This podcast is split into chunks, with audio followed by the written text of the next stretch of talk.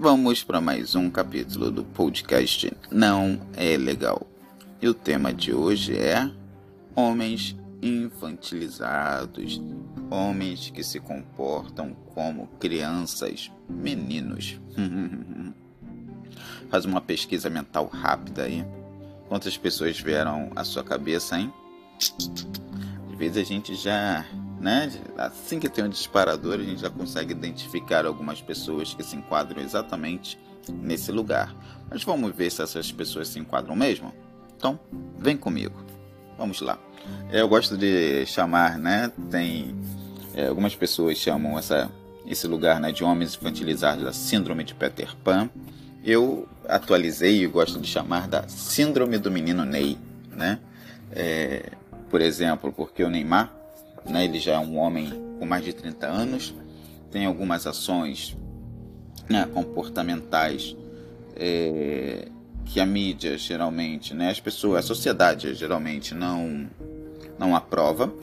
É, porém, as, as, pessoas sempre justificam, né, como ele sendo um menino, um menino Ney, é, mais de 30 anos e ainda é chamado de menino Ney, né, como sempre estão infantilizando o comportamento e não responsabilizando então eu já parto, né? Eu acho do primeiro ponto é exatamente esse, né? Homens que geralmente são infantilizados, que se comportam como meninos, que não têm essa maturidade emocional, e nunca se responsabilizam por suas ações ou pelo resultado de suas ações. Né? O problema é sempre o outro, ele sempre está responsabilizando um terceiro, uma outra pessoa. As coisas geralmente não dão certo para ele, não dão errado por causa de decisões tomadas, né? Emocionalmente, no impulso, que não pensa antes de tomar decisão, não analisa a situação, não ouve as pessoas, né? Tá todo mundo avisando, ó, não faz isso, isso vai dar errado, não vai por ali. A pessoa vai, mete as caras e no final, quando a coisa dá errada, responsabiliza A, B ou C. A culpa nunca é dele, certo? Às vezes, né, é, é comum em algumas situações é, a pessoa, né, quando dá errado, não ser totalmente responsável por aquilo, né? Tem outros fatores que, que atravessam, porém, mas sempre uma pessoa está responsabilizando A, B ou C para as coisas que não dão certo em sua vida, é um sinal. Conseguiu encaixar alguém? Conseguiu visualizar alguém aí? então, vamos continuar. Né? Eu acho que esse assunto se comunica com o último podcast. Quem não ouviu, vai lá ouvir sobre abandono parental. Foi um, até o momento, é o episódio que eu mais gosto. Então vai lá ouvir que, né, seguindo aqui nosso podcast, esse episódio se comunica muito com o nosso último assunto tratado aqui. E, e como eu falei lá brevemente no último podcast, homens que residem na casa do pai e da mãe, certo? É, eu digo de forma de moradia, né? não de forma transitória. Às vezes, na nossa vida, né, acontecem algumas questões financeiras, algumas coisas que é necessário, às vezes, é, passarmos, é, voltarmos para casa dos pais, que não é vergonha nenhum, né, período de transição, até a gente se equilibrar emocionalmente, financeiramente e lançar voos novamente. Mas eu digo homens que, desde a sua infância, da sua adolescência, que estão lá morando, nunca saíram da casa dos pais, nem pensam em sair da casa dos pais e se sentem super confortáveis nesse, nesse lugar, né? Onde a mamãe coloca café da manhã, onde a mamãe muitas das vezes acorda esse neném para ir trabalhar, certo? Não tem responsabilidade nenhuma. A mamãe lava a roupa, coloca a roupa dentro do armário. A mamãe, né? É, ele está sempre demandando do pai, às vezes até financeiramente também, muitas das vezes, né? Tem, tem seus relacionamentos, as suas namoradas, mas o dinheiro provém do pai e da mãe, ok? A mãe e o pai financiam o relacionamento, são os patrocinadores do relacionamento, não tem responsabilidade de casa, não paga a conta. Um alerta, eu acho que esse é o alerta máximo. Se você consegue identificar assim, alguém assim, se você está com alguém assim, dê no pé, hein?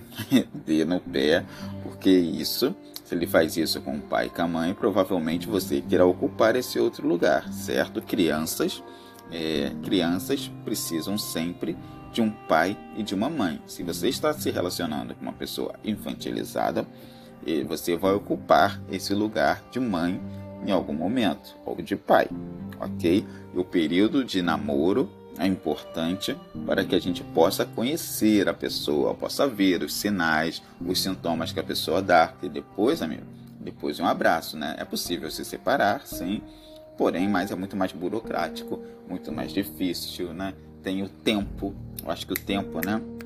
Eu acho embora não vejo relacionamentos com uma perda de tempo, mas alguns são sim, né? Convenhamos. Eu acho que alguns de fato são perda de tempo. Então, você ocupar um espaço com uma pessoa que apresenta, né? Não estou aqui generalizando, né? Não eu vou falar muitas coisas aqui. Geralmente uma pessoa tem uma coisinha aqui, outra coisinha ali, mas se apresenta muitos sinais e isso impacta a vida do outro, né? O relacionamento, eu acho que é um sinal de alerta. Mas vamos lá. É, homens, se vocês se identificam nesse, nesse lugar, ok? É importante a gente olhar para si mesmo, pensar que talvez possamos fazer algo diferente. Será o que, que pode fazer diferente? É, se está tão confortável assim, talvez esteja desconfortável para uma outra pessoa, ok? Mas continuando, beleza? É, outro também, outro sinal é comportamento né? Homens muitas das vezes que prometem, o comportamento não condiz com aquilo que é falado, com aquilo que é prometido, não cumprem né, suas palavras. Por exemplo, promete que vai sair com você amanhã às 9 horas. Por exemplo, né? Um exemplo aqui bem, bem basicão. Aí, quando chega amanhã às 9 horas, esquece ou coloca um outro compromisso né, no lugar, vai jogar bola, vai fazer qualquer outra coisa vai jogar videogame com, com os amigos, com os parça, faz qualquer outra coisa e, e de repente e te dá a desculpa mais esfarrapada do mundo, né? Porque não conseguiu fazer aquilo. E é isso. Dessa vez, depois com coisas mais importantes, com coisas mais relevantes, e então é importante a gente perceber se o discurso condiz com comportamento, pois pessoas que não conseguem cumprir com suas responsabilidades, com aquilo que é dito, provavelmente ele vai fazer isso também com você no relacionamento, né? Responsabilidades depois é, aumentam quando a gente tem uma casa, quando a gente ou divide casa ou mora sozinho, seja lá como for a forma de como vocês se relacionarem, mas o intuito é que tenham mais demandas. Então isso também pode ser, isso será provavelmente levado para dentro do relacionamento e como essa pessoa vai estar não se responsabilizando e não colocando com, como prioridade os acordos formados, né? Eu acho que é importante isso, porque essas, essas não responsabilidades são quebras de acordo. A pessoa fez um acordo com você, minimamente ela tem que cumprir, né? E se ela não for cumprir, que ela te avise, né? Às vezes nós temos imprevistos, beleza.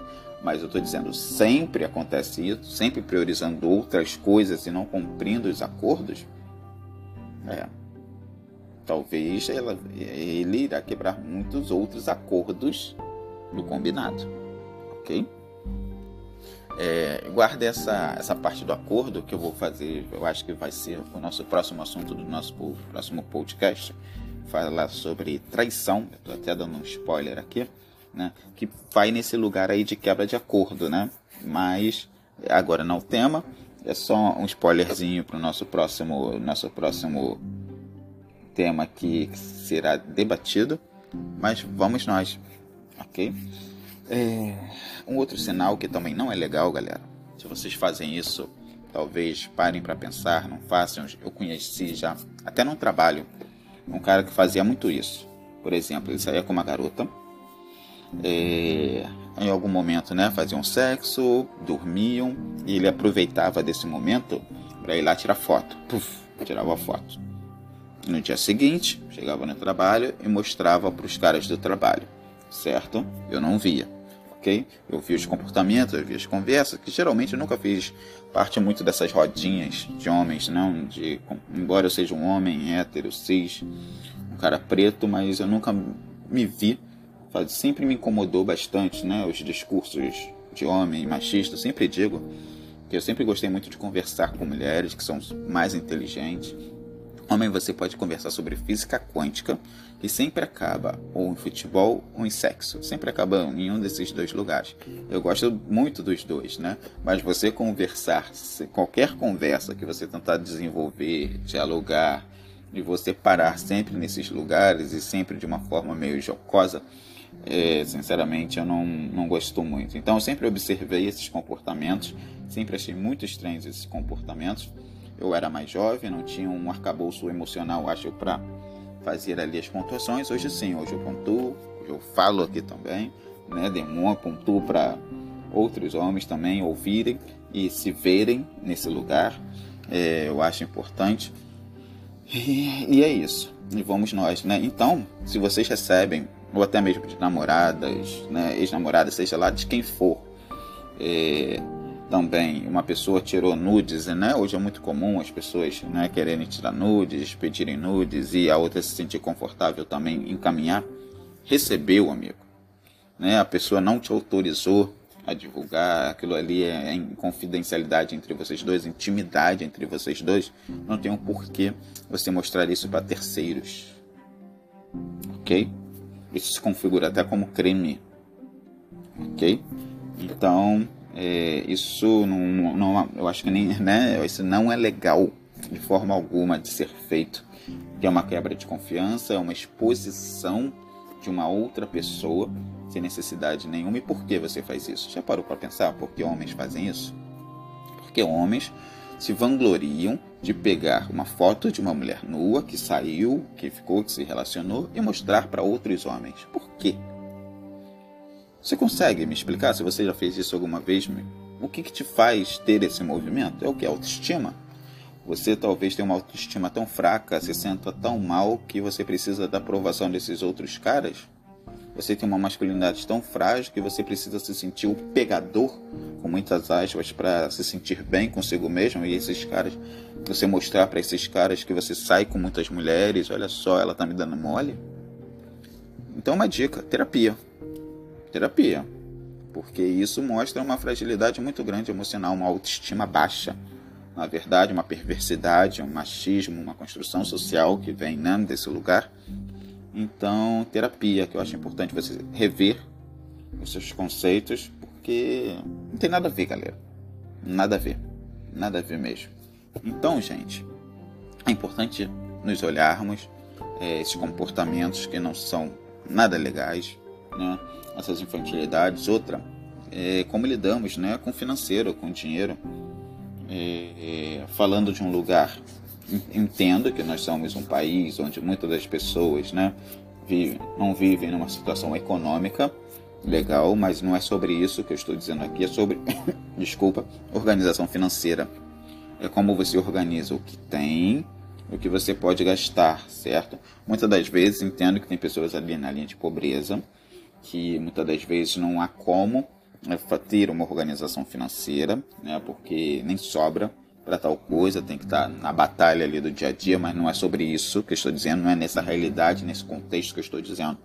Estou dizendo pessoas que possuem uma renda e é possível fazer ali uma organização financeira, certo? Mas estão sempre enforcadas, estão sempre enroladas financeiramente, ganham X e gastam 2X, certo? Estão sempre devendo alguém, estão sempre enforcadas financeiramente e é importante que tenhamos minimamente uma organização financeira porque nós nunca sabemos, né? O dia de amanhã, nunca sabemos quando pode acontecer alguma coisa, uma emergência, uma urgência e ter uma reserva, principalmente quando estamos falando de construção de, de vida, de relacionamentos, criança.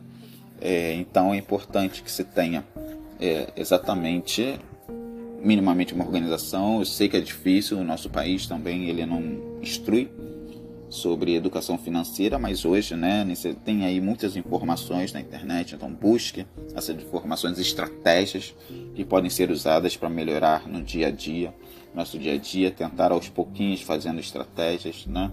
Eu acho importante a gente se ater também essa parte, porque fala de vida, né? Fala de saúde, fala de comida, fala de saúde mental também, que está tudo relacionado à vida financeira, porque É, amor é muito legal, é muito bom, mas ninguém enche barriga de amor, né? A gente precisa de comida, a gente precisa de bebida, a gente precisa de lazer, a gente precisa de muitas outras coisas que vêm a partir do dinheiro, né? Saúde. Então é necessário que se pense minimamente em conjunto na questão do dinheiro e como, né? Cada cada cada pessoa vai fazer a sua estratégia, mas é necessário pensar, ter uma responsabilidade nesse lugar também, ok? Então estamos aí e muito importante dizer, se você conseguiu visualizar alguém nesse lugar, alguém que se você identifica ou você se identifica com essa pessoa infantilizada, é importante dizer que pessoas geralmente infantilizadas, eles veem sempre o outro, o parceiro, como, como pai ou como mãe. Né? É, uma criança precisa sempre ter um filho. É, desculpe, uma criança sempre precisa ter um pai, uma mãe, uma pessoa ali para depositar as suas responsabilidades nela, né? E demandar dessa pessoa. Então não existe mãe sem filho, né? Então se essa pessoa se coloca como filho, como criança, provavelmente terá um outro adulto fazendo esse papel de pai ou de mãe dessa criança. Então, se você se vê talvez nesse papel hoje, fazendo papel de pai, fazendo papel de mãe perante esse outro adulto que é infantilizado, o que você também fará com isso? Que responsabilidade você tem nessa relação? Ok? Então, ficamos aí hoje com a síndrome do menino Ney, muito comum nos dias de hoje e cada vez mais comum é, então, galera, tem muitos comportamentos que não são legais. Vida adulta é isso mesmo, é equilibrar demandas, ter que resolver demandas, muitas das vezes, certo? É, né, quando a gente é criança, geralmente tem um discurso, né? Nós temos aquela visão de querer crescer, de, né, de ser adulto logo, porque contam pra gente que é, podemos fazer aquilo que desejam e muitas das vezes, quando a gente se depara com esse lugar de tomada de decisão, de ter responsabilidade, a gente vê a furada que é que a gente queria, né? É, ser criança, ser adolescente é muito melhor, né? Quem me dera. Porém, é, o percurso da vida natural não é esse. Então, nós temos que assumir nossas responsabilidades, temos que tomar decisão. É, não é fácil tomar decisão, e arcar com as, consequências, as responsabilidades dessa, né? Muitas das vezes nós vamos ter decisões que não nos levam para o caminho legal, mas é bancar essa decisão, né? Saber que podemos retornar e por outros caminhos, né? Não delegar nossas decisões para terceiros, porque a vida é sua e os resultados dela também. Então, é, ser adulto é isso, um adulto funcional, organizado, basicamente é isso. Então, homens, Vamos nós, vamos nos dispensar, vamos nos olhar, vamos conversar, debater sobre as nossas demandas, sobre as nossas dificuldades, sobre as nossas emoções e construir lugares mais saudáveis para nós, para os nossos familiares, para as nossas parceiras, para os nossos parceiros, ok? Então é isso, galera. E a gente se vê no próximo podcast sobre traição. Valeu!